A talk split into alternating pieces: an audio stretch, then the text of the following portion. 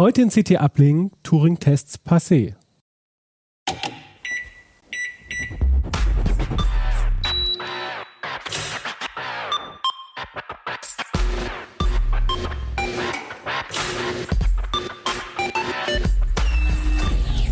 CT Uplink.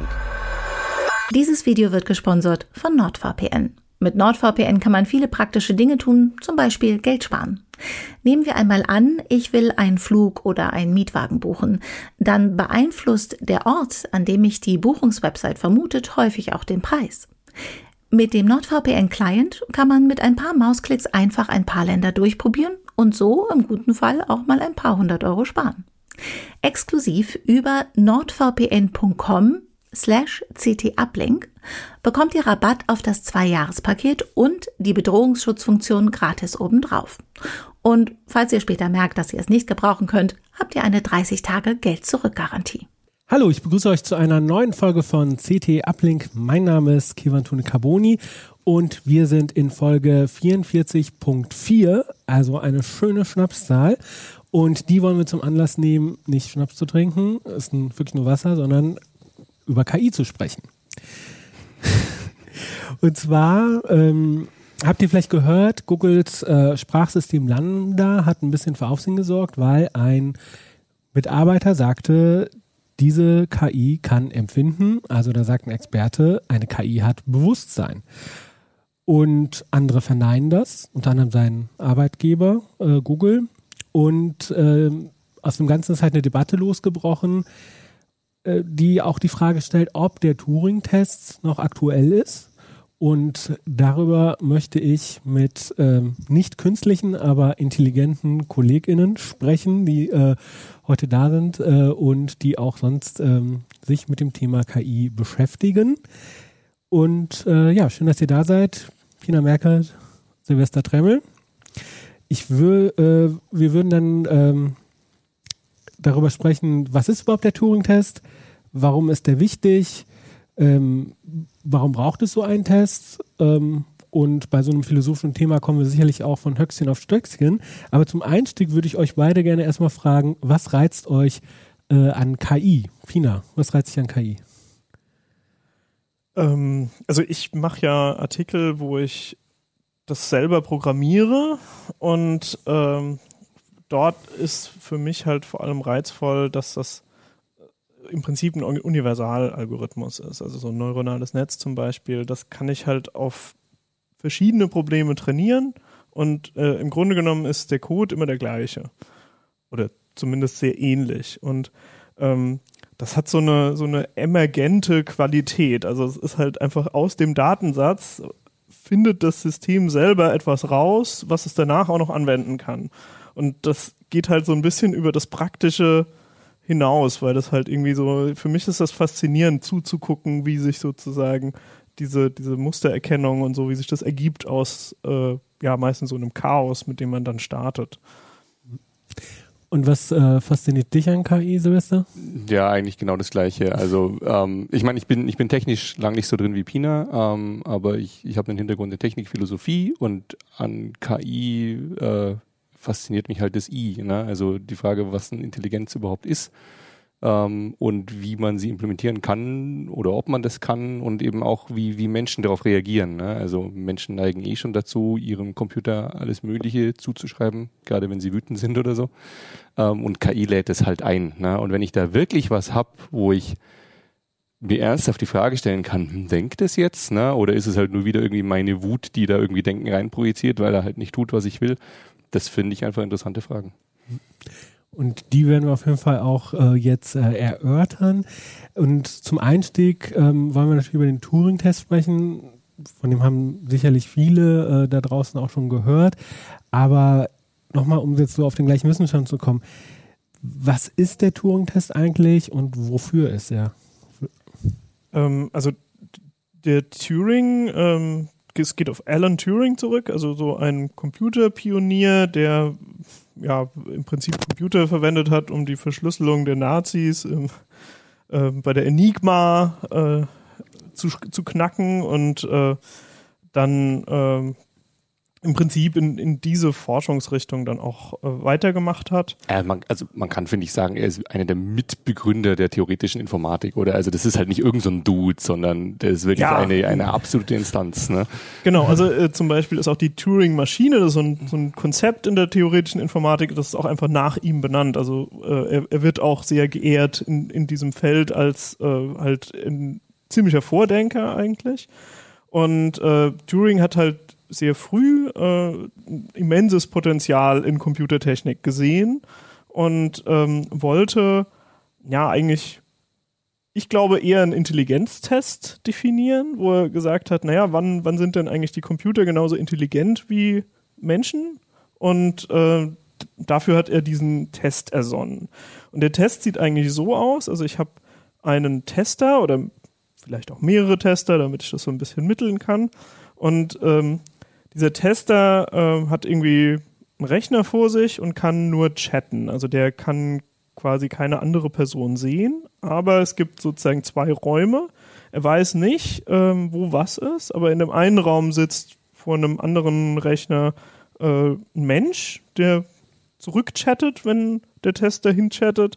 Und auf der anderen Seite ist dann eine KI und der Tester weiß aber nicht, wer wo sitzt. Und, also es gibt dann irgendwie nur so links und rechts und er kann halt in beide Richtungen chatten. Und äh, die Idee ist sozusagen, wenn ein Mensch da beim Chatten nicht in der Lage ist, rauszufinden, ob ähm, ja, das jetzt, ob er gerade mit der KI oder mit dem Menschen chattet, dann ist die KI offensichtlich genauso schlau wie ein Mensch. Das ist so die, die Grundidee eigentlich. Wobei, also uns ist bewusst, dass Turing in seinem originalen Paper den Test nicht so beschrieben hat. Ne? Also was Pina gerade rezitiert hat, ist halt die äh, also die, die normale Interpretation heutzutage. Ne? Der Turing nennt es ja Imitation Game und Turing sagt eigentlich, nee, da sind sozusagen zwei Leute erstmal, ähm, die ein Mann und eine Frau, die geben beide vor, eine Frau zu sein und der Tester soll rausfinden, wer ist denn wirklich die Frau. Und jetzt ersetzen wir den Mann durch den Computer. Und die Debatte tobt, weil Turing dann im weiteren Verlauf des Papers irgendwie nicht mehr über Männer und Frauen redet, sondern nur über Man und das kann halt irgendwie Männer meinen und das kann die Menschheit meinen oder halt Menschen. Ne? Ähm, ob seine Idee jetzt eigentlich ist, dass der Test immer noch nach dem Geschlecht fragt und sozusagen der Computer auch lügen muss, so wie der Mann vorher und vorgeben muss, eine Frau zu sein, oder ob der Test jetzt sozusagen nur noch nach Mensch und Nicht-Mensch fragt, das spezifiziert er nicht. Und man kann das halt unterschiedlich interpretieren. Aber was heutzutage in der Regel sagt man, die Geschlechterfrage ist da nicht relevant. Es geht darum, ob man testen kann, sind, ist es ein Mensch oder ein Computer. Aber jetzt nochmal die Frage, also wir wissen jetzt, wie sozusagen dieser Versuchsaufbau ist. Ähm, warum ist dieser Test, ähm, ja, hat so eine Bedeutung bekommen? Also der wird ja immer wieder zitiert und also ich würde sagen, naja, gut, er wird das verschieden. Also Philosophen finden es einfach toll, über sowas nachzudenken. Ähm, ich glaube, er hat deswegen also auch sozusagen immer wieder einen Einfluss auf die normale Berichterstattung und so, weil Menschen halt sehr dazu neigen, Intelligenz in was zu sehen. Ne? Es gibt ja sehr frühe Beispiele von sehr dummen Computerprogrammen, die also wirklich leicht zu durchschauen waren. Das Schlagwort ist der Eliza. Ähm, wo auch schon Personen dann angenommen haben, dass das Ding könne denken. Ne? Ähm, und Turing ist halt eine Instanz, dieser er ist berühmt, äh, sein, seine Papers sind berühmt, dieser Test ist berühmt und deswegen ist es halt sozusagen der Test, auf den man immer zurückkommt, wenn irgendwie diese Frage aufkommt, so, hm, denkt hier was, ne? Wie könnten wir das rausfinden? Ähm, und das Problem, das es halt gibt, deswegen hat, also damit steigt Turing auch ein, ist, dass es keine vernünftige Definition davon gibt, was denn Denken ist, dass man irgendwie sagt, naja, dann schauen wir halt nach, so wie irgendwie die Frage, ob der Baum grün ist, äh, das kann ich halt nachgucken. Ich weiß, was grün ist, ich kann mir den Baum angucken und so. Ne? Ähm, bei Denken weiß eben niemand so genau, was es ist, also rekurriert man dann halt auf, auf die berühmte Instanz, die sich auch schon mal diese Gedanken gemacht hat und das ist halt Turing, der ihm gesagt hat, na gut, Denken ist schwierig, aber wir können so einen Test machen. Ne? Also das ist mehr so die philosophische Seite. Ähm, der, der, Test ist auch äh, einfach für die, für die Geschichte der Informatik relevant, weil ähm, also KI als Teilbereich der Informatik ist fast genauso alt wie die Informatik selbst. Also in den 50er Jahren sind zum Beispiel schon die allerersten neuronalen Netze erfunden worden. Und damals hat man so ein bisschen naiv ein Riesenpotenzial da drin gesehen, hat gesagt, so, boah, Wahnsinn, jetzt haben wir es schon gefunden und jetzt müssen wir das nur noch skalieren und dann läuft das und so. Und ähm, es gab zum Beispiel auch 56 dann äh, schon eine Konferenz, wo man also, wo sich so ein paar Forscher in dem Feld einfach zusammengesetzt haben und gesagt haben so, ja, wir, wir lösen jetzt, wir, wir setzen uns ein paar Monate zusammen und dann lösen wir dieses Intelligenzproblem mal schnell. Und die sind halt ziemlich auf die Nase gefallen damit. Also das die haben halt gemerkt, das ist alles viel schwieriger, als sie gedacht haben. Äh, neuronale Netze, also diese Grundidee, sozusagen wie mit Neuronen in der Petrischale, das als Simulation am Rechner zu machen. Die haben halt gemerkt, das klappt alles nicht so, also ab mit mehreren Schichten und so weiter oder wenn es viele Neuronen werden, dann ähm, wird das einfach schwierig zu berechnen und so. Die hatten auch keine Vorstellung, wie viele sie brauchen, um Intelligenz äh, zu erzeugen, haben dann festgestellt, oh verdammt, wir brauchen ziemlich viele, unsere Rechner sind nicht so schnell. Und ähm, dann gab es diesen, diesen KI-Winter, wo im Prinzip ganz wenig Forschungsgelder und so, also es sind nur so ein paar Urgesteine sind tatsächlich in dem Bereich geblieben. Und die anderen haben gesagt, ja, KI, lassen wir weg, wir kümmern uns lieber um Programmiersprachen und so. Und äh, das ist jetzt erst so seit den 80er Jahren, 1980 rum, da wurde Backpropagation erfunden, da hat man gemerkt, so, ah, es gibt jetzt Fortschritte, wir können Dinge skalieren und so. Äh, seitdem ist das irgendwie wieder in aller Munde. Und ähm, in dem Zusammenhang wurden natürlich dann auch Konzepte aus dieser Frühzeit der KI-Forschung auch wieder ausgegraben und da war halt auch zeitlich gesehen der Turing-Test super nah dran eigentlich. Also insofern war das auch immer irgendwie eine naheliegende Idee für Leute, die mit diesem Feld zu tun hatten, zu sagen, was haben wir denn an Testmöglichkeiten, um auf Intelligenz zu testen? Naja, wir haben ja diese Turing-Idee. Und also nur weil wir das nicht gesagt haben, das Paper ist von 1950, also weil du gemeint hast, nah dran. Also das ja. wirklich sehr nah dran. Ne? Jetzt ähm, wäre meine Frage, hat denn schon mal äh, eine KI oder ein Computersystem diesen Turing-Test bestanden? Also eher eine rhetorische Frage. Wir wissen, es gibt da so Fälle. Ja, also ähm, es gibt einen konkreten Versuch, wo irgendwie die Royal Society 2014 tatsächlich sich Mühe gegeben hat, das von Turing spezifizierte Testszenario nachzubauen. Die haben so ein bisschen äh, neuere Erkenntnisse äh, mit einbezogen, weil, wie du, also wie Silvester schon gesagt hatte, ähm, war halt irgendwie klar, äh, Turing hatte das nicht so super exakt beschrieben, wie der Test eigentlich genau aussieht. Und ähm, da war es so, dass sie ähm, ja im Prinzip diesen, diesen Aufbau mit den Computern und den Leuten, die sie auf Räume verteilt haben und so, haben sie gemacht. Äh, und das Einzige, was sie den Testern gesagt haben, war, ähm, es könnten bei den Menschen, die da in dem Raum sitzen, also das ist, sind nicht andere Forscher oder so, sondern da sind zum Beispiel auch Kinder dabei. Äh, und dann durften die aber beliebige Fragen stellen, hatten aber fünf Minuten Zeit. Also man muss sich auch die, diese Situation vorstellen, das ist gar nicht so leicht. Du musst fünf Minuten lang mit zwei Leuten gleichzeitig chatten und danach dir eine Meinung bilden, äh, welche von den beiden Personen ist jetzt die KI. Und äh, da war es halt so, dass äh, sie ein KI-System hatten, wo in dem Paper auch eigentlich nur Name genannt wird. Also, gar, also da war offensichtlich keiner da, der sagen wollte, so, ah, ich habe meiner KI einen Namen gegeben und der ist jetzt irgendwie toll und diese Technik wollte jetzt alle benutzen, sondern das war irgendwie ein System, was die gebaut haben, einfach nur um diesen Test mal zu machen.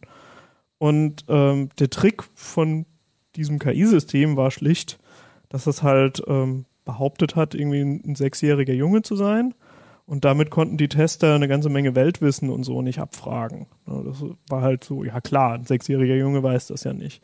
Und ähm, das war also, äh, es, es, gibt irgendwie so ein, so ein Statement von Turing sozusagen, also der, der hatte anscheinend Bedenken, dass der Test ein bisschen arg schwer wäre und hat dann gesagt, so ja, also sozusagen, wenn, wenn die KI es schafft, in 30 Prozent der Fälle äh, die, die Tester zu überzeugen, dann ist der Test bestanden und das war 2014 schon der Fall.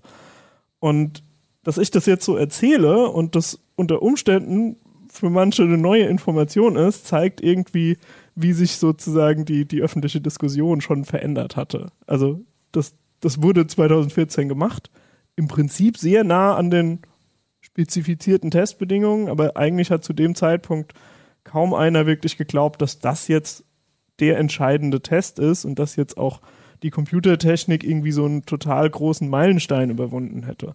Sondern das hat man so zur Kenntnis genommen, so, ah ja, ist ganz interessant, dass die das jetzt mal gemacht haben. Aber im Grunde genommen gehen bis heute eigentlich alle davon aus, dass äh, Computersysteme nicht intelligent sind, auch die größten neuronalen Netze nicht. Und dass deswegen halt auch eigentlich, zumindest vom, vom Sinn her, der Turing-Test noch nicht bestanden ist. Wobei die Frage dann natürlich wäre, wie dieser Test aussehen sollte. Also ich, ich bin kein Freund von diesen wörtlichen Interpretationen, dass der Turing, also Turing hat ja auch, äh, wie du sagst, ne, das nicht irgendwie besonders operationalisiert. Er hat nicht, also er, hat, er sagt zum Beispiel, es soll ein durchschnittlicher Tester sein. Und ich glaube, in seinem Originalpaper sagt er sogar irgendwie, er geht davon aus, dass im Jahre 2000, also 50 Jahre später, 70 Prozent der Tester sozusagen sich täuschen lassen. Ne? Aber das ist alles so wischiwaschi und es klingt irgendwie alles mehr nach einem Gedankenexperiment als nach einem wirklichen Testaufbau. Ne? Ähm, je nachdem, wie man es operationalisiert, gibt es ja auch noch mehr Fälle von Systemen, die von denen behauptet wird. Also es gab mal so einen Cleverbot, der angeblich den Turing-Test bestanden hat. Der wurde halt auch irgendwie operationalisiert, wie genau dann da die Leute drauf gucken durften und wie lange sie chatten durften und so. Und das ist halt alles nicht so ganz definiert. Und die Frage ist ein bisschen, was ist der Sinn davon, wenn man eh schon, also wenn man sich auf den Standpunkt stellt, der sagt ja nichts aus über Intelligenz. Ne? Ich verstehe zum Beispiel diesen Einwand mit dem Kind nicht. Dann kommt es oft, ja, aber die hat ja behauptet, ein Kind zu sein. Ja, ein sechsjährigen Kind würde auch niemand behaupten, ja, das ist ja nicht intelligent. Also was, was ist das für ein Einwand? Ne? Ja, ähm, oder vor allem würde man nicht sagen, das ist kein Mensch. Also oder hat kein Bewusstsein. Ja, also, genau, also das sollten wir vielleicht auch mal kurz klären, was, was Turing eigentlich in seinem Paper sagt, ist der Begriff Denken. Und dann sagt er, der Begriff Denken ist nicht gescheit definiert, also machen wir jetzt dieses Imitation Game. Ne? Ähm, seither wird dieser Test für alles eingespannt, für Intelligenztest, für Bewusstseinstest, für Empfindsamkeitstest, für was auch immer. Ne? Ähm, und ein Kritikpunkt ist eben, das testet nur, ob du irgendwie einen guten Mensch simulieren kannst. Ne? Und was auch immer das heißt. Ähm, aber also es sind ja auch schon Menschen durchgefallen durch den Turing-Test. Ne? Also regelmäßig halten ja Leute. Äh ja, ich meine, das ist jetzt nicht so richtig unser Bereich, das ist dann eher Psychologie, genau. aber, ja, aber also in der Psychologie hat es sogar einen Namen. Äh, Menschen, die beim Turing-Test durchfallen. Mhm. Wobei, also ich meine, es ist ja inhärent, ne? Also ja. schon allein, wenn sich der Tester einmal täuscht, bedeutet das, da ist gerade ein Mensch durchgefallen. Ne? ähm. ja, und ähm, also der, der, der Turing-Test geht ja sehr stark auf Sprache ab. Ne? Mhm. So, und jetzt ist ja ähm, diese Diskussion ja mit, mit Lambda äh, äh, aufgekommen. Ähm, und Lambda ist ein Sprachmodell, ja. Äh, wir hatten ja vorher gesprochen. Ähm, jetzt halt die Frage, ähm, ist das überhaupt, also warum ist Sprache da so wichtig und welche Probleme kommen dann da auch damit, wenn ich das jetzt benutze, um ähm also ich glaube gerade dieser Sprachbezug ist, warum dieser Test immer wieder äh, in, in den Nachrichten halt landet und so. Weil die Frage ist halt, wie teste ich irgendwie auf Intelligenz? Ich habe kein gescheites Konzept von Intelligenz. Das ist irgendwie was innen drin in den Gehirnen von Leuten ist. Ich kann es nicht definieren. Ich kann es auch nicht darauf deuten, wenn ich sehe, weil ich nicht mal wüsste, wie es ausschaut. Also wir sind in keiner Weise irgendwie nah dran, dass wir Hirnscans hätten, die irgendwie sagen, gucke mal, diese Art von Zusammenspiel hier, die ist Intelligenz oder so. Ne? Ähm, also müssen wir irgendwas anderes machen. Und was wir üblicherweise miteinander machen, ist eben naja, wir interagieren und da ist ja Sprache ein ganz äh, wichtiges Medium und dann gucken wir. Ne? Also wenn du jetzt hier einfach stumm sitzen würdest und ich könnte dich nicht von einer Wachspuppe unterscheiden, dann also auch von mir bist du ein Roboter oder so, der die Arme bewegen kann. Das, genau. Ne? Ähm, nichts davon würde mich dazu verleiten zu sagen, ja, das ist wahrscheinlich ein intelligentes Wesen. Ne? Aber wenn ich dann irgendwie mit dir reden kann und du verstehst irgendwie, was ich sage, oder zumindest habe ich das Gefühl, ich verstehe, was du sagst, und du gibst dann Antworten, bei denen ich wieder das Gefühl habe, ich verstehe, was du gemeint hast mit diesen Antworten und so, dann sage ich halt, naja, wahrscheinlich wird in da oben bei dir auch Intelligenz stecken, so wie da oben bei mir. Ne? Sicher wissen kann ich es aber halt nicht. Ähm, und deswegen ist der Test halt charmant, weil er sagt, okay, dann machen wir halt das sozusagen zum Kriterium. Und wenn wir halt mit Sprache, per Sprache mit irgendwas interagieren, wo wir eben auch nicht reingucken können, und aber zum Schluss kommen, naja, das ist eine intelligente Konversation, dann schließen wir daraus halt, die Gegenstelle ist intelligent. Also ich denke, ähm, eine entscheidende Sache ist halt einfach, es gibt Tiere, es gibt auch Tiere, die eine erstaunliche Menge von Fähigkeiten beherrschen Ähm, und das ist halt sehr stark so im motorischen Bereich und so. Und äh, wir haben als Menschen immer irgendwie das Bedürfnis gehabt, uns als äh, irgendwie über den Tieren stehend darzustellen.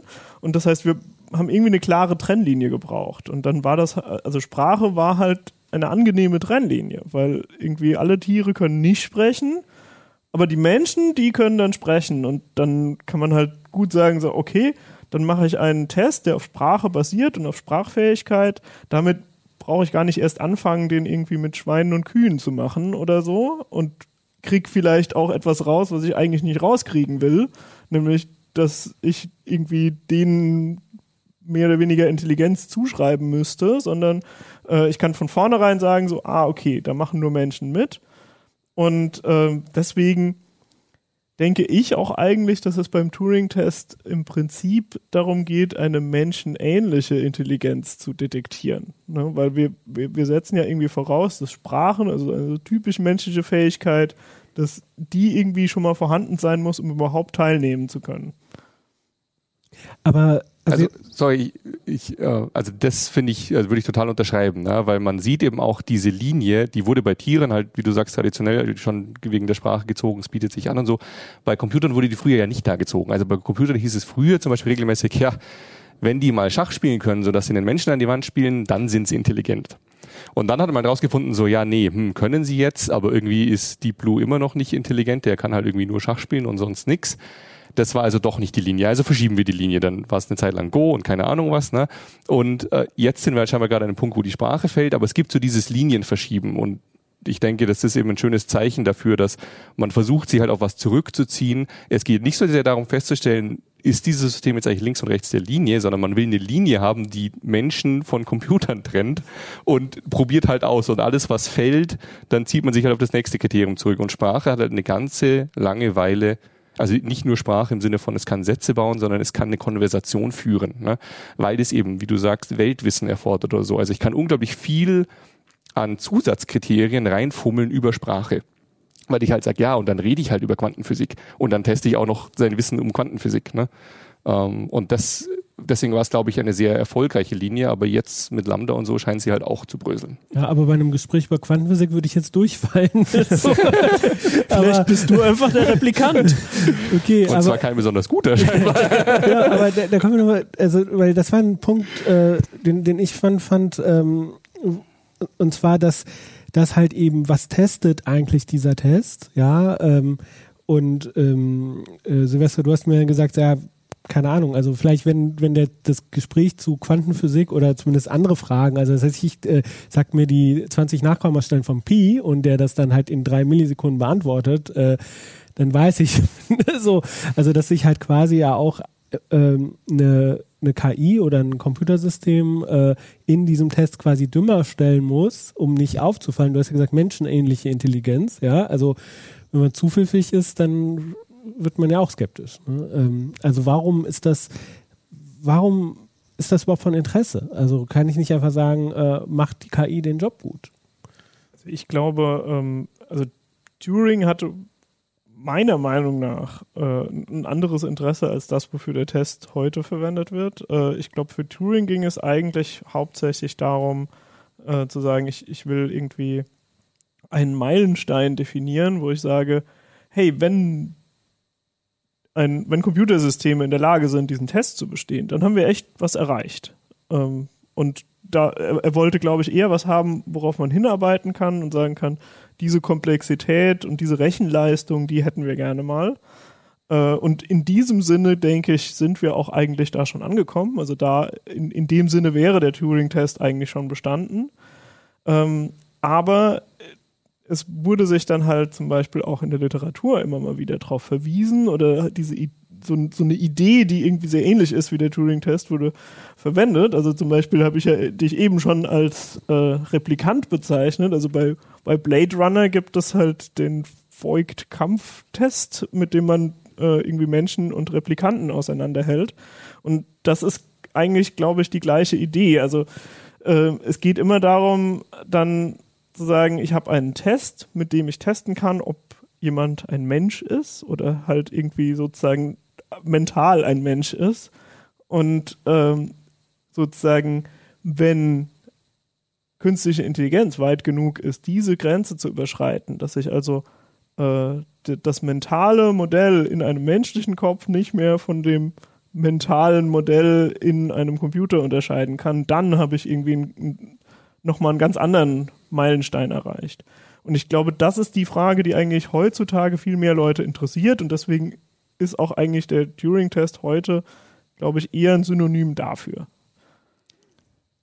Also finde ich gut. Ja. Ähm, ich, also ich, ich muss was anbringen. Ich habe über das Wochenende ein paar Paper gelesen und es gibt halt tausend Arten und Weisen, wie man Turings Test interpretieren kann. Ne? Das ist eine davon. Eine andere ist halt davon, das irgendwie wörtlich zu interpretieren. Das ist halt irgendwie ein Test und wenn eine Maschine den besteht, dann, dann kriegt sie den Stempel intelligent aufgedrückt oder so. Ähm, und eine Lesart, die ich sehr charmant finde, weil sie, glaube ich, auch, also weil Turing war ja ein schlauer Typ, ne? Und der würde nicht irgendwie einen praktischen Test so unklar und wenig operationalisiert oder so definieren. Ne? Ähm, dieses darauf zuarbeiten geht in, in eine interessante Richtung. Man kann es halt auch so lesen, ist, worauf dieser Test eigentlich abzielt, ist nicht so sehr, dass wir Maschinen kriegen, die das können. Das ist sozusagen der, der Seiteneffekt, sondern der relevante Punkt ist, dass Turing eben auch schon gesehen hat, wir wollen da diese Linie ziehen. Und solange dieser Wille da ist, diese Linie zu ziehen, wird es per Definition keine Maschine geben, die intelligent ist. Weil selbst wenn sie halt Kriterium X erfüllt, werden wir ein neues Kriterium ausgraben. So wie wir es halt getan haben mit dem Schach und mit der Sprache und keine Ahnung was. Ne? Was diese Test also eigentlich soll oder äh, ist, dass wenn wir wenn Menschen mit Maschinen interagieren, die sie die ganze Zeit nicht unterscheiden können von anderen Menschen, dann wird sich langsam das Selbstbild der Gesellschaft ändern. Was ist denn ein intelligentes System? Und es wird Maschinen einschließen, weil sie einfach in der täglichen Interaktion nicht zu unterscheiden sind. Und dann sind wir an einem Punkt, wo Maschinen intelligent sind. Nicht mehr, weil, weil wir irgendwie ein Kriterium gefunden haben, das irgendwie Intelligenz bemaßt, das kannte er nicht, das kennen wir immer noch nicht, sondern weil wir als Gesellschaft jetzt einfach das akzeptieren und sagen, die sind halt intelligent. Ne? Ähm, da gibt's ein paar schöne äh, Zitate von Turing, nicht aus dem Originalpaper, die das stützen. Er hat zum Beispiel in einem Radiointerview mal über den Test eben gesagt, wo es genau darum ging, wie wenig operationalisiert der ist und so und was genau der eigentlich messen soll und so und wie genau so ein System aussehen müsste. Da sagte das ist unerheblich, wenn er das jetzt genauer definieren würde, wie so ein System aussehen würde, dann würde man sozusagen, sobald man die Definition hat, würde man draufdeuten und sagen, haha, das ist ja nur mechanistischer Blödsinn, da ist keine Intelligenz. Ähm, also er war sich wohl bewusst, dass wir so wie wir verstehen, wie das funktioniert, sagen werden, ja, dann ist es ja nicht intelligent. Das ist ja nur ein Mechanismus, der so und so und so funktioniert. Ne? Ähm, und dass er mit seinem Test sozusagen eigentlich in eine Welt hin wollte, wo wir halt sagen, gut, wir verstehen es auch bei den Computern nicht, wir verstehen es beieinander nicht. Und der Terminus Intelligenz passt auf beide Arten von Entität. Ne? Also es gibt ein ganz interessantes äh, Gedankenexperiment, äh, das von dem chinesischen Zimmer.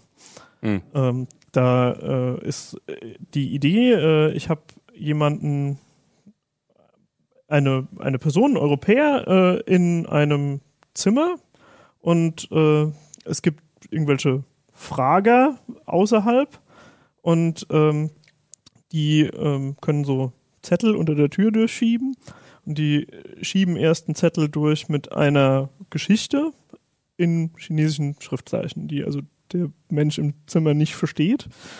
Und äh, dann schieben sie danach Fragen über diese Geschichte. So quasi wie, wie so ein Sch Test in der Schule, irgendwie Deutschunterricht oder so. so ein, äh, wer sind die Hauptpersonen, was passiert dann und so weiter. Und dann äh, geht es quasi darum, hat er hat das richtig gelesen und kann das beantworten.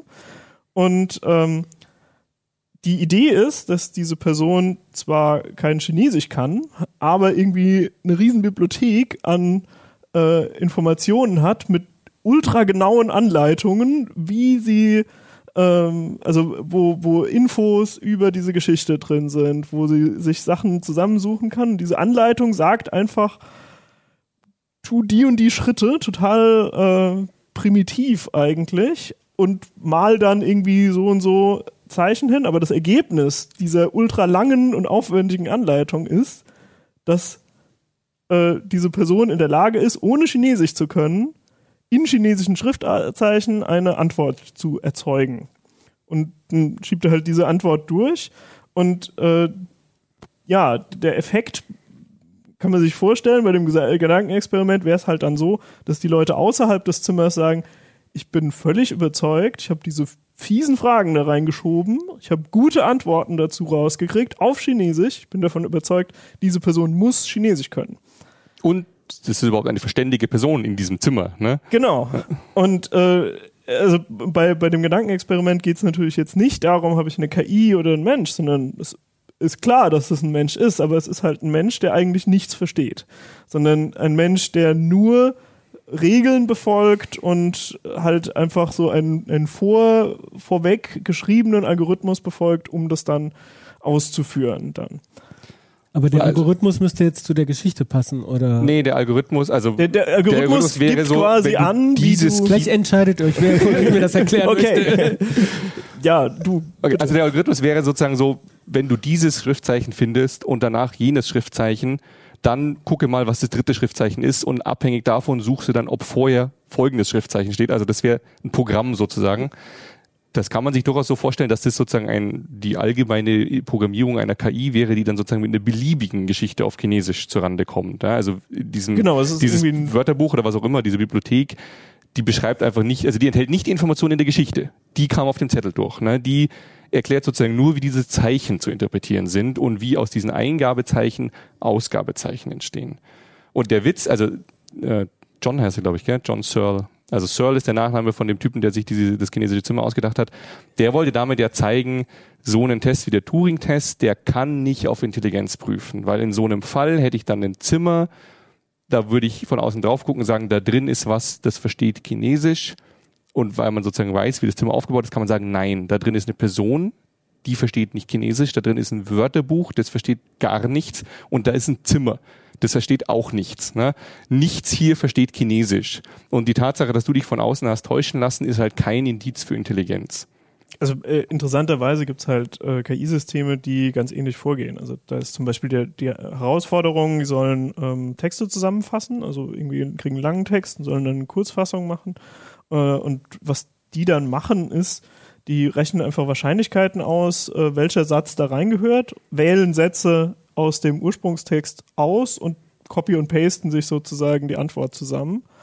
Und äh, bei so einem System ist es halt völlig unerheblich eigentlich, ob da ein Verständnis da ist. Ne? Also das ist, das, das muss gar nicht irgendwie Objekte bilden oder so. Das muss nicht wissen, was Subjekt, Objekt, sonst wie ist. Muss auch nicht mal die Grammatik können, abgesehen davon, dass es sozusagen die, die Sätze auseinanderschneiden muss.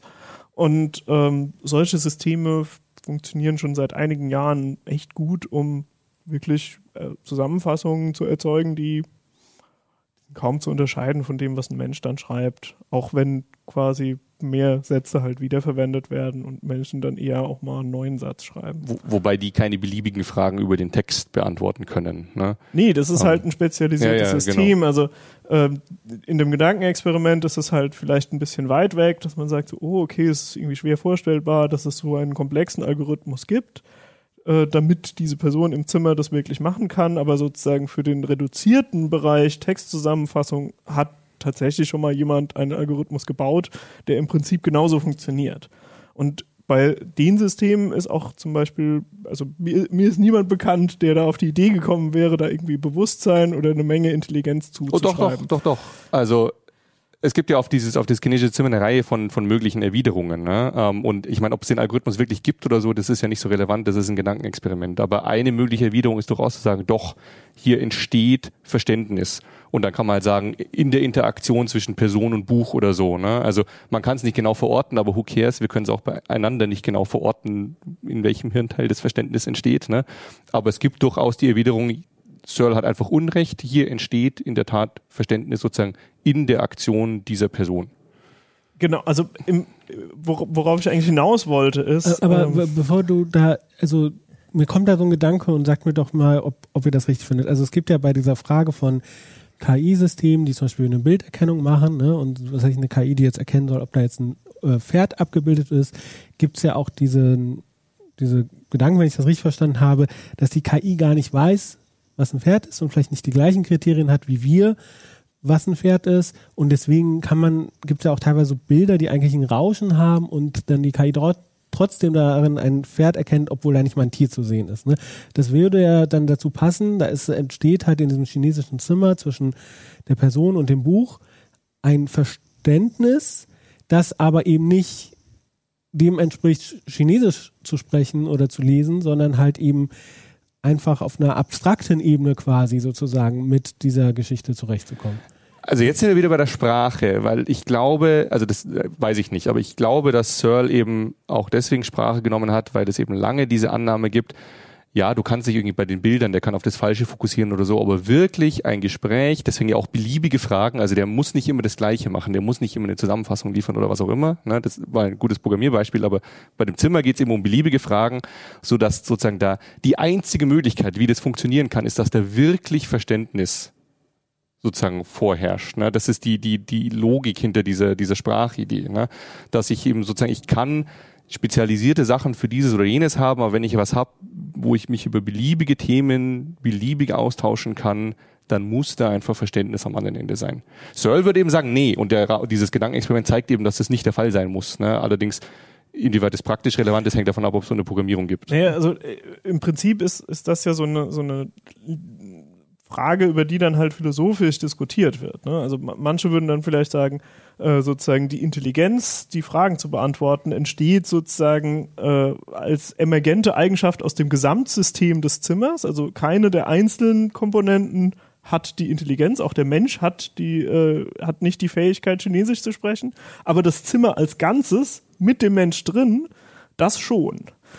Und ähm, das ist so eine Frage, die sich halt jetzt äh, bei den KI-Systemen schon stellt. Also äh, im Prinzip diese Lambda-Geschichte, die diese ganzen Turing-Testmeldungen äh, und so hervorgerufen hat, die das, das wirft schon diese Frage auf. Ne? Bei den Systemen, die ich erwähnt hatte, mit den Zusammenfassungen, da hat noch keiner gesagt, die sind intelligent und bewusst und sonst wie, aber die sind halt jetzt auch noch besser geworden und so langsam kommen wir halt in den Bereich, wo man sagt so, hm, eigentlich so von der Grundidee haben wir nichts verändert. Also wir, wir machen immer noch die gleichen Sachen und die kommen uns jeweils auch ziemlich primitiv vor. Also es sind einfache Einzelschritte, die einfach nur viele davon hintereinander gehängt werden. Aber irgendwie irgendwann gibt es halt so einen Punkt, wo man sich dann schon fragen muss, naja, wenn diese Einzelschritte halt irgendwie ein Gesamtsystem bilden, könnte es nicht sein, dass das Gesamtsystem dann doch irgendwie Intelligenz erreicht hat. Und damit kann man inzwischen vielleicht schon zu dem, zu der Idee kommen. Also ich finde das jetzt auch äh, nicht, nicht völlig abwegig, äh, dass es inzwischen jemanden gibt, der sagt, so, nee, wir müssen uns anfangen, moralische Gedanken über, da, darüber zu machen, wie wir mit Sprach-KIs umgehen. Einfach weil, ähm, weil es inzwischen möglich ist, die Kriterien so zu formulieren, dass es dann in, ein intelligentes System wäre, dem ich vielleicht dann auch Rechte zuordnen möchte. Oder ich, oder ich drehe es halt um. Ich sage, nee, das will ich nicht tun, aber also mein Gefühl wäre, deswegen, dass eben auch die, die KI-Forschung und äh, so ein bisschen in der Pflicht ist zu sagen, okay, ja, was denn dann? Ne? Ihr seid der Meinung, Sprache ist kein guter Test, weil wir haben hier Sprach-KIs, die sind dumm, aber sie reden gut was ist denn dann so ein Kriterium, ja, dass wir, weil ich habe so ein bisschen die Gefahr, vielleicht wenn wir in 100 Jahren oder 200 Jahren wirklich eine intelligente KI haben und wir erkennen es nicht mal, weil wir schon alles ausgeschlossen haben an möglichen Kriterien, die wir benutzen würden, weil es irgendwelche spezialisierten Systeme vorher gab, die das schon konnten. Ne? Ich habe noch eine, eine Frage ähm, bei diesem Gedankenexperiment von dem chinesischen Zimmer. Also wenn, äh, wenn ich euch richtig verstanden habe, die Person, die in diesem Zimmer ist, die hat einen Algorithmus, der so kom komplex ist, aber eigentlich im, in den Einzelelementen relativ stupide ist, aber sozusagen ähm, äh, einfach so immens ist, ja, so, so detailliert ist, dass dieser Algorithmus in der Lage ist, also dass der Mensch in diesem Zimmer mit diesem Algorithmus und diesem, dieser Bibliothek in der Lage ist, diese ähm, random Fragen zu beantworten. Und dann wäre doch die Frage, naja, aber wenn dieser Algorithmus, das ist ja ein Gedankenexperiment, so komplex ist, dass er das leisten kann, warum soll das nicht äh, Verständnis oder Intelligenz sein? Also. Ja, das, also philosophisch interessant ist halt, dass das ja außerhalb des Menschen ist. Ne? Also ich habe einen Mensch in dem Zimmer, aber der ist nicht intelligent, der kann kein Chinesisch. Ja, der ist schon intelligent, aber, der kann kein Chinesisch. äh, und der, also die, die eigentliche Intelligenz oder das, was quasi gemessen wird von, von denen außerhalb, das ist eigentlich dann kodiert sozusagen in, in diesen toten Anleitungen, die auf Papier in diesem Zimmer rumliegen. Und das ist so ein bisschen, ne, also da, da, wenn man das bereit ist zu akzeptieren, dann hat man sich philosophisch halt schon auch von, von diversen Konzepten ähm, entfernt. Ne? Also zum Beispiel gibt es durchaus Leute, die halt ähm, Intelligenz ausschließlich, ähm, also äh, ausschließlich irgendwie mit einer Seele kombinieren und sagen, ne, du, du musst sozusagen das Gesamtkonzept Mensch haben, damit das äh, auch intelligent sein kann und äh, würden sich also sehr dagegen wehren, dass äh, ein Computer auch nur ansatzweise das Gleiche macht.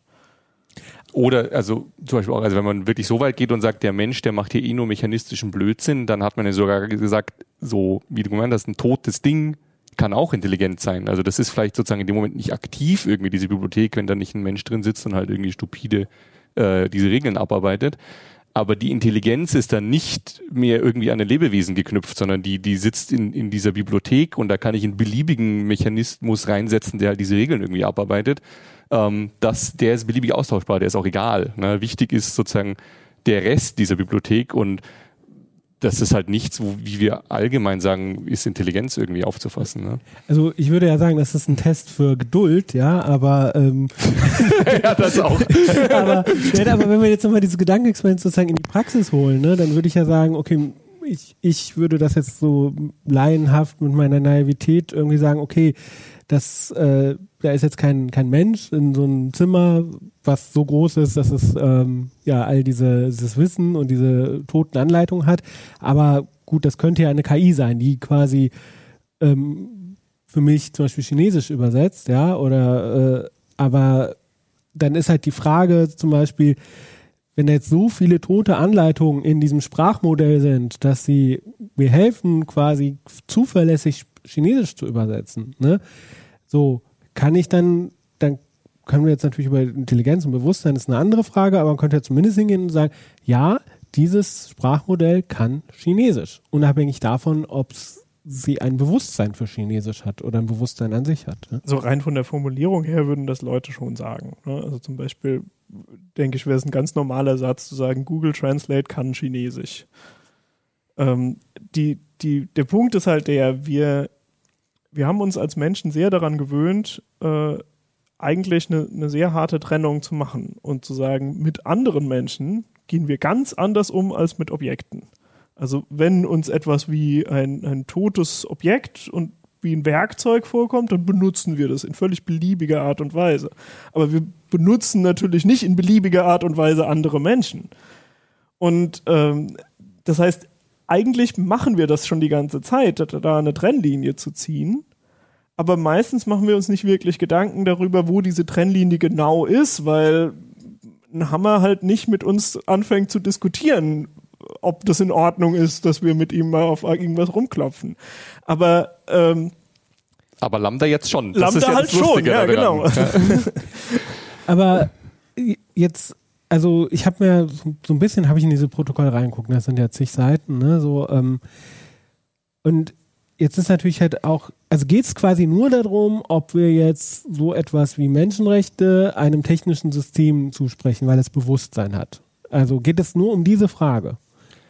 Es geht auch ein bisschen darum, uns selber auch mal ein bisschen besser zu verstehen und zu sagen, ähm, ja, irgendwie ist das, nehmen wir das als gegeben hin, dass wir besonders sind aber was ist denn das eigentlich, was uns besonders macht? Also gerade auch die, die Frage nach Bewusstsein. Also was, welche, welche Dynamik ist das eigentlich, die in einem, in einem menschlichen Gehirn stattfindet, wo wir sagen, dieses Ding, was wir Bewusstsein nennen, das ist total toll. Und wie sieht denn das eigentlich genau aus? Das ist ja eigentlich super spannend. Also finde ich. Ja, ähm, und äh, um unseren Platz in der Welt geht es halt auch. Ne? Also wenn ich halt sage, nein, dieses, also das ist irgendwie letztlich auch nur so ein Mechanismus und Intelligenz kann eben auch Lambda innewohnen oder so einem System oder so, dann ist das halt wieder so ein Punkt, der irgendwie historisch waren, historisch waren die Menschheit ja irgendwie von Gott geschaffen und der Mittelpunkt des Universums und bla bla bla und so peu à peu bröselt Zeug weg und jetzt bröselt scheinbar auch noch das Bewusstsein weg, ne? Das sozusagen nichts irgendwie was ist, was halt wir haben und sonst nix, sondern was man halt irgendwie basteln kann, was, wenn man so will, in der Bibliothek leben kann, ne? Und, und wir knüpfen aber so viele Dinge da dran, ne? Wie Pina gesagt hat, wir, wir räumen uns einen Haufen Rechte ein, die wir Dinge zum Beispiel nicht einräumen und die wir zum Beispiel Tieren auch nicht einräumen, ne, weil wir sagen, also da ist bestenfalls so ein bisschen Bewusstsein, aber auch da lügen wir uns schon so drum rum, wie bewusst ist eigentlich irgendwie so ein Tier oder so.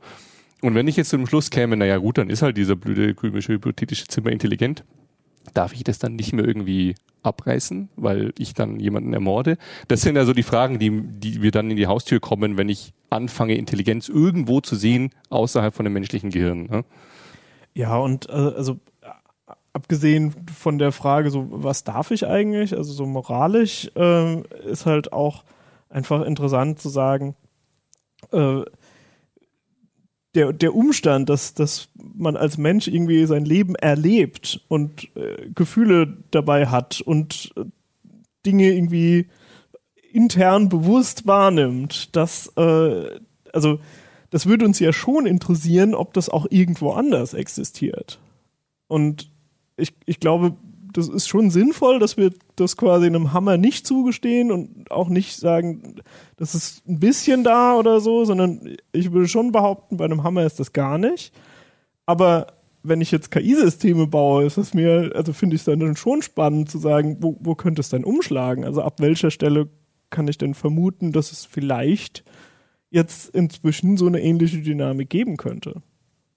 Und wichtig ist halt auch, dass die Unternehmen, die an sowas basteln, ne, oder überhaupt also alle Leute, die halt eine KI haben wollen, für was auch immer, die haben halt einerseits ein Interesse daran, dass das Ding so schlau wie nur irgendwie möglich ist, ähm, damit es möglichst viele Einsatzzwecke hat und andererseits natürlich auf keinen Fall irgendwie also A, man sich diese ganzen Rechtsfragen einhandelt, aber vor allem auch nicht, dass dieses Ding irgendwie gesagt so, nee, heute kein Bock, mir ist langweilig. Ne? Das soll überhaupt nicht wissen, was Langeweile ist, geschweige denn sie empfinden können. Ne? Ähm, und die Frage ist halt, das ist jetzt teilweise halt sehr hypothetisch, weil wir einfach auch nicht wissen, wo wir auf diesem Weg sind, weil wir keine gescheite Definition davon haben, wie so ein System aussähe, wenn wir da mal sind. Ne? Aber wie weit kann ich denn dieses Spiel treiben? Wie weit kann ich diese künstliche Intelligenz hochzwiebeln, bis sie halt beliebige Gespräche führt und sonst was, ohne dass ich mir diese Probleme einhandle, ohne dass ich mich fragen muss, hm, äh, ist, ist dem Ding jetzt irgendwie langweilig und muss ich das jetzt irgendwie entertainen? Ne? Und ich finde es halt wirklich faszinierend, dass wir jetzt an dem Punkt sind, wo halt dieses System dann den Textoutput produziert. Ich würde gerne gefragt werden, bevor ich an einem Experiment teilnehme. Ne? Und das, ich, also ich, es liegt mir fern, Lambda-Bewusstsein zuzuschreiben, aber das ist ein Problem, mit dem wir, glaube ich, noch keinen angemessenen Umgang haben, dass da eine Entität ist, die von sich behauptet, sie will das nicht. Ne? Und wir ihr das jetzt irgendwie abstreiten müssen. Und wir haben keine gute Handhabe, weil wir keine Definition von Intelligenz haben und weil wir nicht wissen, wie es bei uns funktioniert. Hm? Ich wollte jetzt nochmal auf diese Protokoll kommen. Also die Frage ist ja auch, also so ein Sprachmodell, ähm, also vielleicht kannst du nochmal sagen, damit wir ein bisschen das konkreter fassen können, ne? aber im, im Prinzip stelle ich mir das vor, da ist ein riesiger Textkorpus, ja, aka das Internet oder was auch immer. Und ähm, damit wird halt so ein Sprachmodell trainiert, vereinfacht gesagt. Und dann kann sie damit, äh, kann dieses Sprachmodell oder die KI damit umgehen? Habe ich das jetzt so, so ja, also das, da war jetzt nichts falsch dran. Ich würde es noch ein bisschen konkreter fassen Gerne. und äh, halt sagen, also bei äh, die, die großen Sprachmodelle, die jetzt so erfolgreich sind die letzten Jahre, also GPT-3 und Lambda und so weiter, das sind alles Transformer. Und bei der Transformer-Architektur habe ich ähm, schon ein bisschen neues Element gegenüber äh, diversen älteren neuronalen Netze-Strukturen. Äh, dadurch, dass, also im Prinzip war, war das bei den, bei den frühen neuronalen Netzen war es immer so, dass einfach so auf einer Seite die Daten ankommen, die werden mit irgendwelchen Gewichten multipliziert, diese Gewichte kodieren sozusagen verschiedene Arten von Mustern und je nachdem feuert das eine oder das andere Neuron mehr und das Ganze kann man dann übereinander schichten. Das heißt, man kann sozusagen in der zweiten Schicht dann gucken, ob sich Muster ergeben, in dem wie die erste Schicht feuert und so weiter. Das, das war so das, das Langweilige quasi und da sind auch die Informationen immer nur so in eine Richtung einmal durchgeflossen. Am Ende habe ich ein Ergebnis gehabt. Und äh, bei den Transformern habe ich halt einen Attention-Mechanismus. Also ich füge sozusagen Daten ein. Das Netz lernt nicht nur, welche Neuronenaktivierung es machen sollte, sondern es lernt auch zusätzlich, welchen Teil der Eingaben es ignorieren sollte. Und das wird halt bei den Sprachmodellen benutzt, weil äh, oft äh, gibt es eine Beziehung zwischen mehreren Wörtern in einem Satz, aber äh, es sind nicht alle Wörter relevant. Und wenn ich jetzt wissen will, zum Beispiel, äh, welche, welche Endung äh, ein, ein, Wort haben soll, dann muss ich eventuell nur äh, auf ein, zwei andere Wörter achten und den Rest kann ich weglassen. Und diese, die Möglichkeit, was wegzulassen, das ist durchaus eine entscheidende Idee. Also, äh, dass die, dass die Transformer so gut Skalieren hängt wahrscheinlich damit zusammen. Und ähm, ja, das ist jetzt halt, also wir haben jetzt diese Systeme, die ähm, sich vergleichsweise gut äh, skalieren lassen, ähm, halt so in den Bereich von dreistelligen Milliarden von Parametern so etwa. Und ähm, jetzt ist halt die, die entscheidende Frage, ist das genug, um quasi intelligenzmäßig weiterzukommen, also irgendwie neue Probleme zu lösen, die halt vorher mit KI nicht lösbar waren? Ähm, oder brauchen wir jetzt nochmal weitere Ideen, so ähnlich wie diese Intention-Mechanismus-Idee, um äh, das System nochmal äh, weiter auszubauen und so. Und da gibt's jetzt halt auch in der, in der KI-Forschung gibt es so zwei Lager. Also die einen sagen halt, ja, äh, lass uns bessere Hardware erfinden, damit wir halt jetzt endlich mal äh, einigermaßen energieeffizient skalieren können, weil wir haben jetzt schon irgendwie komplette Rechenzentren, die wir einspannen müssen für das Training von so einem Netz. Das ist irgendwie auch super teuer und super stromintensiv und so. Da müssen wir besser werden. Und die anderen sagen halt, Nee, das ist äh, sozusagen äh, ein Schritt zu weit gedacht schon. Wir müssen erstmal an der Architektur noch Dinge verändern. Äh, da fehlen noch grundsätzliche Mechanismen, die für menschenähnliches Denken notwendig sind. Und erst wenn wir das gelöst haben, lohnt es sich, das Ganze irgendwie auf sozusagen die Neuronenzahl eines menschlichen Gehirns aufzublasen. Und jetzt, jetzt sagt halt, jetzt haben wir halt eben dieses Sprachmodell Lambda und das macht einen Text-Output. Ne? Äh, und jetzt frage ich mich halt, also Silvester, du hast mir gesagt, wahrscheinlich, soweit wir wissen, gab es keinen klassischen Turing-Test mit Lambda, ne? Sondern also ist mein Infostand, oder? Hat irgendjemand wirklich einen Test damit ja. gemacht? Nee. nee. Ne? Ja, und, ähm, und jetzt saß halt dieser Google-Mitarbeiter da vor Lambda und hat mit ihm gechattet. Und ich meine, das liest sich auch teilweise interessant, ne?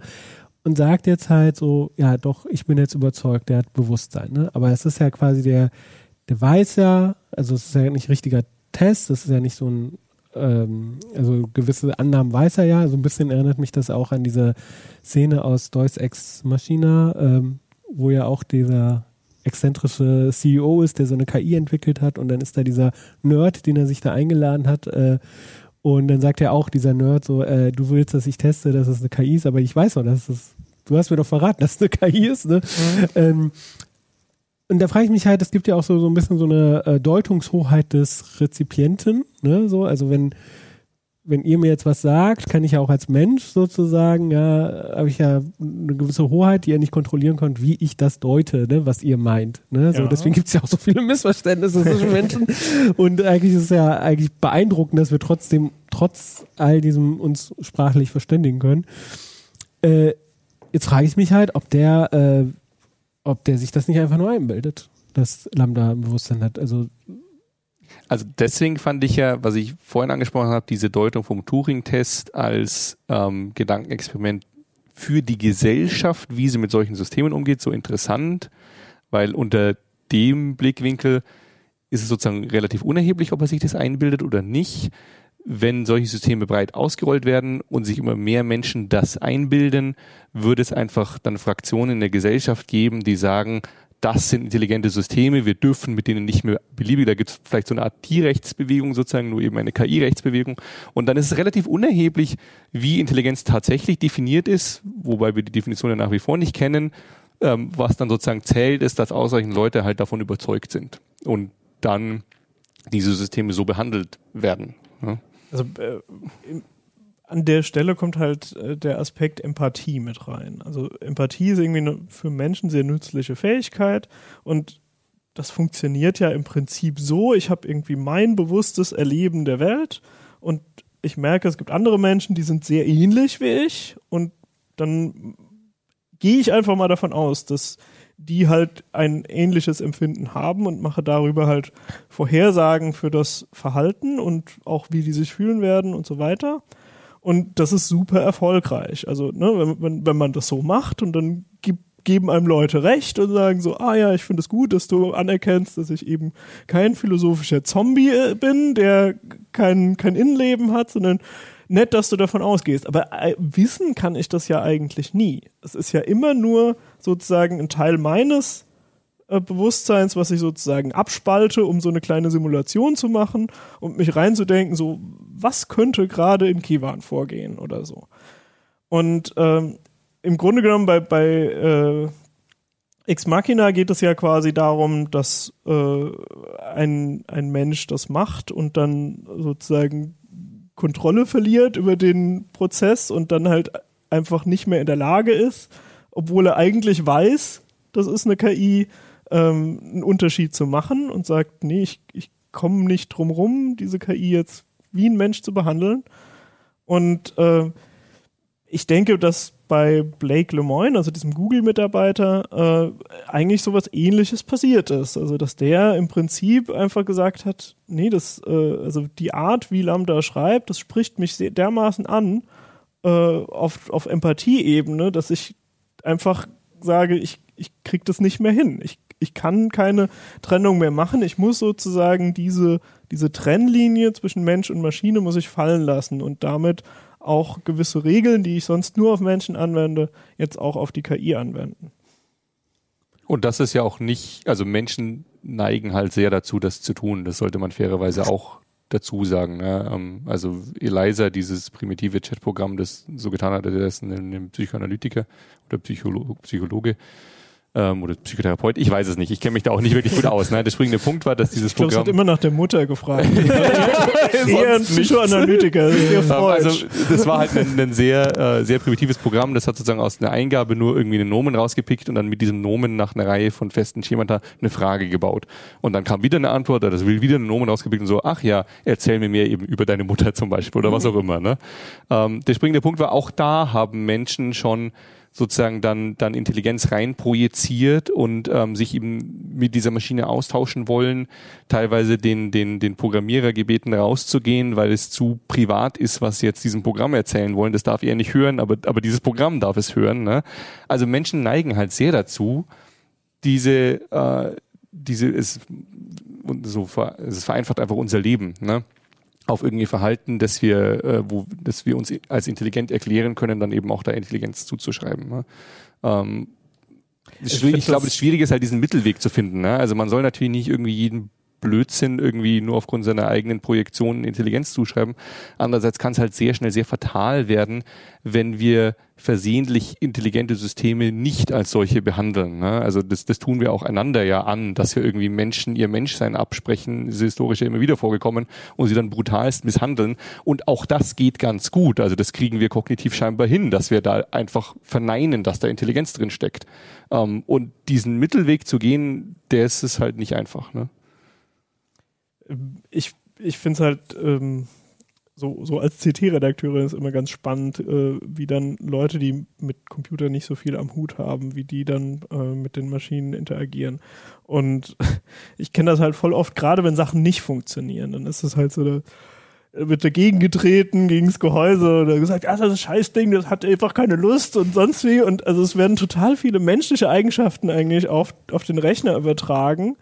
Ähm, und für mich sagt es eigentlich, total wenig über Computer aus, weil das halt ja im Prinzip nur so ein Failure Case für Mensch-Computer-Interaktion ist.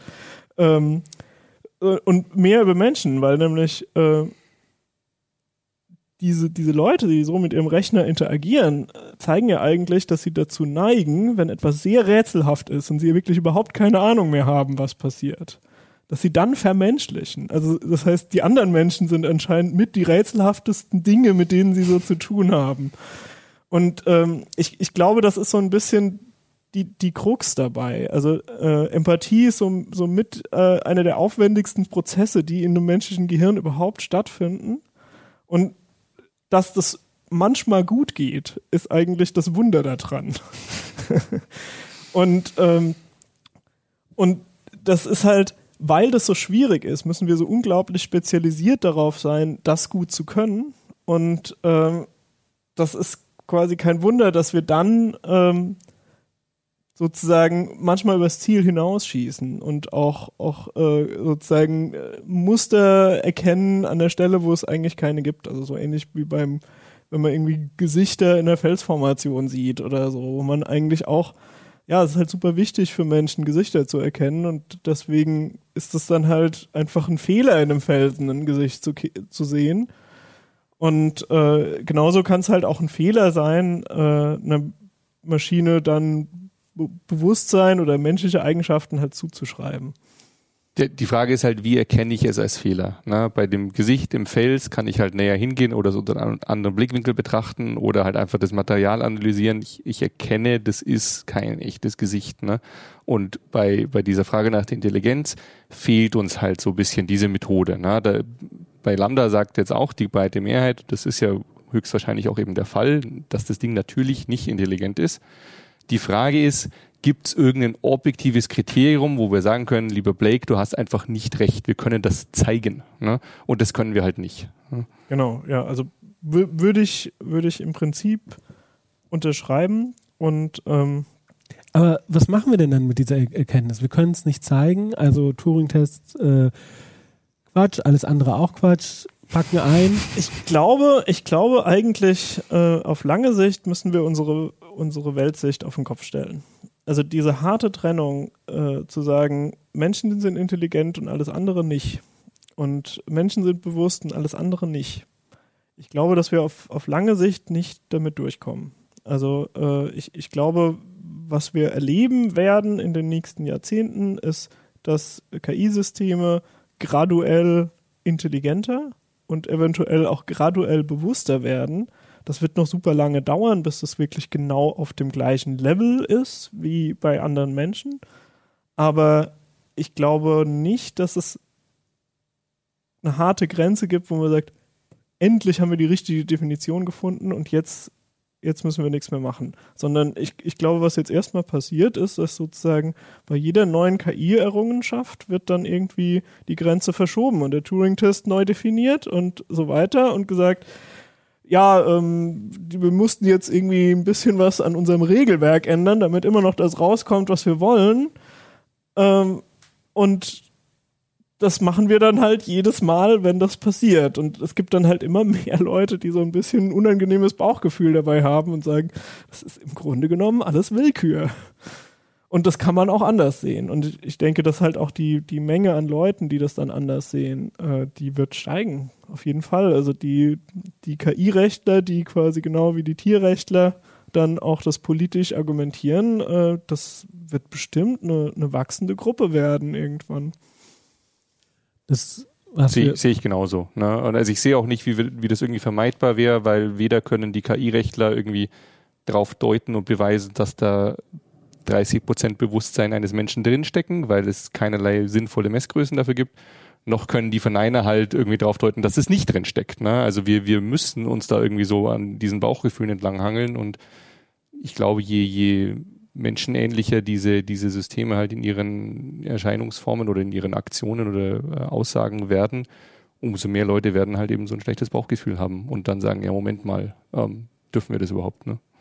Also ich, ich schließe mal den Kreis zu Blade Runner, weil dort ist es ja so, dass es diesen Voigt-Kampftest gibt, äh, der halt ziemlich beliebig wirkt eigentlich.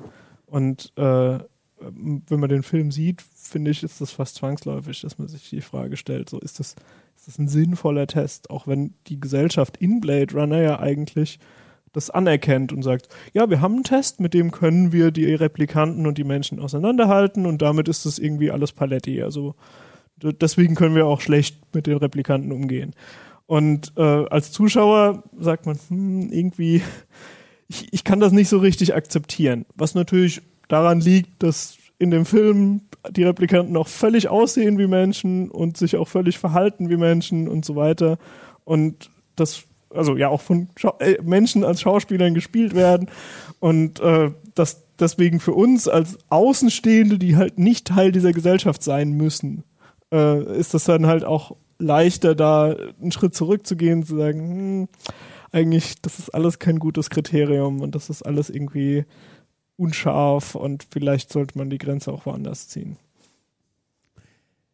Ich würde einfach mal hier, glaube ich, einen Schlussstrich ziehen, weil, oder äh, den, den Ablink quasi äh, zum Ende treiben, weil äh, es ist halt so, ne? Wir, äh, ich hoffe, das gibt euch da draußen ein paar Denkanstöße, ähm, äh, die Sachen, die wir besprochen haben und ähm, ich finde halt auch, weil du jetzt Blade Runner gesagt hast, Spina, also tatsächlich, ähm, es gibt ja auch, glaube ich, Diskussionen darüber, ne, ist jetzt der, äh, wer ist denn da ein Replikant überhaupt? Äh, also ähm, so eigentlich ein paar Gedankenanstöße und, und zeigt auch vielleicht ein bisschen die Probleme. Also vielleicht schaut ihr euch nochmal Blade Runner an, den Original und wir fanden eigentlich auch den neuen ganz gut.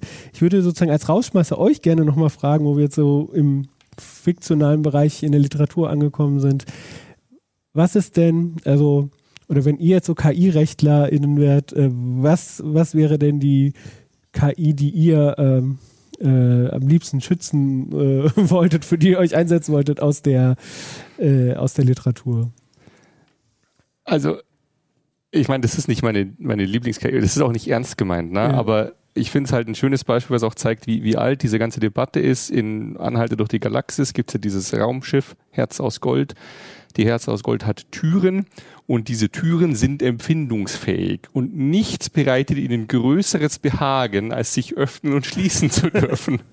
Und das zeigt so ein bisschen die ganze Krux an der Sache. Also ich meine, hoffentlich wird sowas nie geben. Was für eine Horrorexistenz würde das sein müssen? Beziehungsweise man kann nicht mal sagen, es wäre eine Horrorexistenz, weil dieses Teil... Die glücklichsten ja, der genau, Welt. sind die. sind überhaupt die glücklichsten Lebewesen der Welt. Ne? Aber es zeigt, wie, wie pervers das werden kann, wenn man sozusagen an solchen Systemen äh, doktert und da halt freispinnt. Ich weiß nicht, ob es ein Wesen geben kann, das sich sozusagen nur, nur freut. Ähm, aber, aber die auf diese Idee zu kommen, dass man sowas Profanes wie eine Tür mit einer Empfindungsfähigkeit ausstattet, finde ich, ist halt so eine richtige Horrorvorstellung, die ich der Menschheit aber durchaus zutrauen würde. so so habe ich das noch gar nicht gesehen. Aber und Pina, was ist deine Lieblings-KI aus der Literatur? Ich, ich glaube, ich bin ein bisschen süßer unterwegs und würde Wally -E nehmen. Ja. Von, von dem Pixar-Film. Okay, dann, dann mache ich da quasi einen Kompromiss zwischen diesen beiden, weil bei mir ist es auch aus Bernhard durch die Galaxis, nämlich Marvin, der hatte so ein bisschen leichte Ähnlichkeit mit Wally so, also zumindest auch in der Disney-Interpretation. Äh, und ich finde es halt wirklich total toll, diesen muffeligen Roboter, ja, der quasi völlig unter seiner Kompetenz, ja, äh, irgendwelche Aufgaben machen muss, wie irgendwelche gestrandeten Anhalter äh, aus dem Raumschiff aus der einen Ecke in die andere Ecke zu bringen, ja. Und, ähm, und einfach die ganze Zeit so total Depri ist und die ganze Zeit wieder betont mit, der, mit dem mit, der, mit einem Gehirn von der Größe von neun Planeten oder ich weiß es nicht, ja, so und dann soll er, dann soll er irgendwie irgendwelche Leute abholen oder irgendwas, keine Ahnung, auf dem Auto aufpassen oder ein Raumschiff oder ich weiß nicht, also auf jeden Fall die ganze Zeit immer so. Es ist ja auch, also wenn ich mich recht erinnere, die Figur, nur, aber ich glaube, die Programmfehler, ne? Ja, ja, die Türen sind ja, ja, wenn Marvin ich mich recht erinnere, ja die Türen. Genau. Marvin hasst die und Türen. die Türen kamen doch auch nach Marvin, weil sie dann gelernt haben, wie man das passend einpegelt mit den genau. Emotionen. Ja, ja, Die Marketingabteilung von äh, so und so. genau. Also mit ähm, diesen kleinen Anekdoten aus der fiktionalen Welt ähm, möchte ich mich äh, hier verabschieden, aber bevor ich das mache, habe ich noch ein paar Sachen auf meinem Zettel. Nämlich. Ich finde übrigens, es wäre doch eine gute Gelegenheit für die Kommentare. Nee, genau. Noch ich habe so, so, ein paar Lieblings-KIs. Pina Pina, das habe ich auf dem Zettel. Heute moderiere ich. Äh, genau. Schreibt uns gerne Feedback an uplink.ct.de. oder halt eben unter dieses Video, ob ihr das bei YouTube schaut oder im Heise-Forum. Und äh, schreibt uns doch mal, ähm, äh, wie würdet ihr denn vielleicht so eine Fähigkeit äh, äh, einer KI messen? Und ähm, oder welche, welche Gedanken kommen euch äh, bei dieser Sendung? Da freuen wir uns drauf. Ähm, genau, kommentiert einfach, seid respektvoll miteinander. Ähm, ich bin da ganz gespannt, äh, welche Gedanken ihr dazu habt. Ähm, und äh, dann noch zum Schluss ähm, ein bisschen Werbung, ja, für die ähm, CT, die jetzt halt raus ist, die am Kiosk oder hoffentlich auch in eurem Briefkasten ist. Ähm, da geht es nämlich zu, ähm, da ist das Hauptthema Windows und Linux. Zusammen sind sie stärker. Wir sind ja hier solche Linux-Ultras, deswegen konnten wir keine differenzierte Sendung zu diesem Thema machen. Nein, das dann zu einer anderen Zeit. genau. Nein, kleiner Mit Scherz. anderen Ähm, Gästen. genau. Äh, ja, schaut mal rein und es geht auch um Nachhaltigkeit, gebrauchte Hardware, ähm, äh, Tipps äh, und Tests dazu, ähm, wie zuverlässig sind da die Anbieter, wen, wen gibt's da. Ähm, genau, ähm, schaut in die CT rein und sonst habe ich, glaube ich, hier nichts mehr auf meinem Zettel.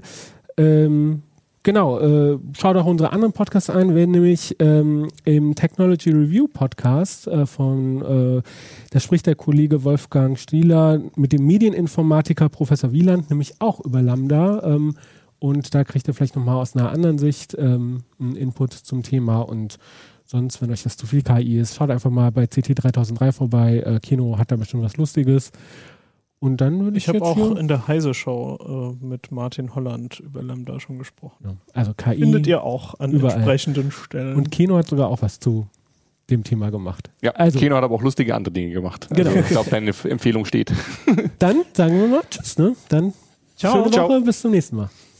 Dieses Video wird gesponsert von NordVPN. Mit NordVPN kann man viele praktische Dinge tun, zum Beispiel Geld sparen. Nehmen wir einmal an, ich will einen Flug oder einen Mietwagen buchen. Dann beeinflusst der Ort, an dem mich die Buchungswebsite vermutet, häufig auch den Preis. Mit dem NordVPN-Client kann man mit ein paar Mausklicks einfach ein paar Länder durchprobieren und so im guten Fall auch mal ein paar hundert Euro sparen. Exklusiv über nordvpn.com slash ctuplink bekommt ihr Rabatt auf das Zwei-Jahres-Paket und die Bedrohungsschutzfunktion gratis obendrauf. Und falls ihr später merkt, dass ihr es nicht gebrauchen könnt, habt ihr eine 30 Tage Geld-Zurück-Garantie.